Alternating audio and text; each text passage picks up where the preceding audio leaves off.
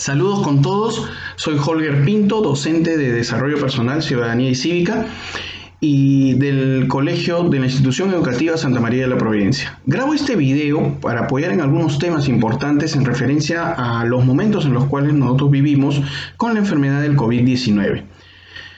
Y, es que han habido algunas preguntas importantes de parte de los estudiantes a mi cargo sobre algunos conceptos importantes, por eso vamos a hacer algunos videos tratando de resolver estos, estas preguntas.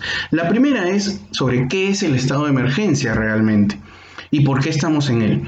Eh, entonces nos vamos a basar en lo que dice nuestra Constitución. El artículo 137 de la Constitución habla sobre lo que serían los estados de excepción. Un estado de excepción, como su propio nombre lo dice, es excepcional. Se da en un momento único y especial. Quiere decir que nosotros nos encontramos en un estado de derecho permanente donde la ciudadanía eh, respeta todos los derechos y la democracia es la forma de vida que nosotros tenemos. En estos estados de excepción, que son dos tipos, eh, vamos a alterar ese estado de derecho. Estos estados de excepción van a ser el estado de sitio y el estado de emergencia. No vamos a hablar sobre el estado de sitio, porque el estado de sitio se da en momentos de guerra o cuando hay una invasión. Entonces, en ese tipo de casos no nos vamos a incluir ahora. Vamos a hablar sobre el otro momento en el cual nosotros nos encontramos, que es el estado de emergencia. El estado de emergencia se va a dar en tres casos. Uno, cuando hay una perturbación de la paz o del orden interno. Segundo caso, cuando hay una catástrofe. O tercer caso, cuando hay graves circunstancias que afectan la vida de la nación. ¿Qué es lo que pasa en estos tres casos?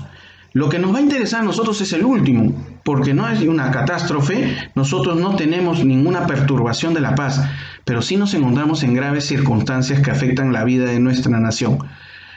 Nación, eh, dentro de los conceptos básicos que vamos a tener, significa población, ¿sí?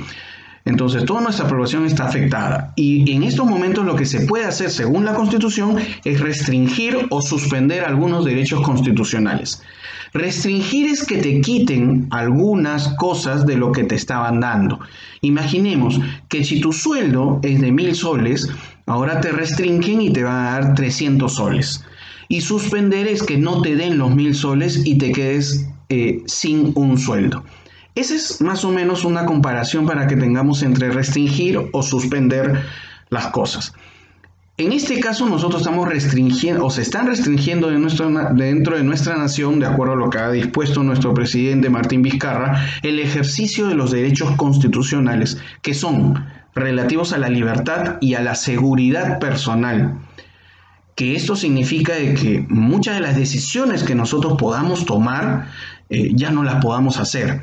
No podemos salir a jugar un partido de fulbito, tampoco podemos estar caminando con nuestros perros, ni salir con nuestra enamorada a pasear por el parque, ni podemos ir a un centro comercial porque decidamos hacerlo. Entonces, la libertad de decidir sobre diferentes cosas está siendo restringida. Podemos tener libertad ¿dónde? Dentro de nuestro domicilio, porque es donde nos están solicitando que nos encontremos. En segundo caso, hay una la inviolabilidad del domicilio es algo que también ahora está restringido. Quiere decir que pueden ingresar a nuestro domicilio eh, los policías y los militares. Sí, sí se, pudiese, dar el caso. Pero ¿en qué, ¿en qué momento lo pueden hacer? Cuando estemos alterando algún tipo de, de acción dentro de la casa, como hacer una fiesta, y cosa que también es el tercer derecho que se está eh, restringiendo, que es el de la libertad de reunión o de tránsito dentro de nuestro territorio. La reunión ya no la podemos realizar. Yo no me puedo reunir con amigos y tomar en mi casa por un cumpleaños. Eso es algo que también está restringido. Y si se han dado cuenta, tampoco podemos movilizarnos dentro del territorio nacional. Entonces, todos estos derechos son los que van a ser restringidos dentro de este estado de emergencia. Ahora, el estado de emergencia, según la Constitución, no debe exceder de 60 días. El presidente, nuestro presidente, nos ha dado 15 días, los cuales pueden ser todavía prorrogados hasta en 45 días para tener en, claro esto.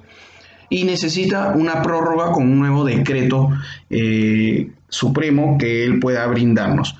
Las Fuerzas Armadas son las que van a asumir el control, en este caso, con la Policía Nacional del Perú. Bueno, espero de que este video pueda de alguna forma especificar algunos datos importantes de lo que es el estado de emergencia y que lo podamos tener un poco más claro. Sin nada más que decir, me despido de ustedes, solamente deseándoles lo mejor, que nos mantengamos en nuestros hogares y fuerza Perú.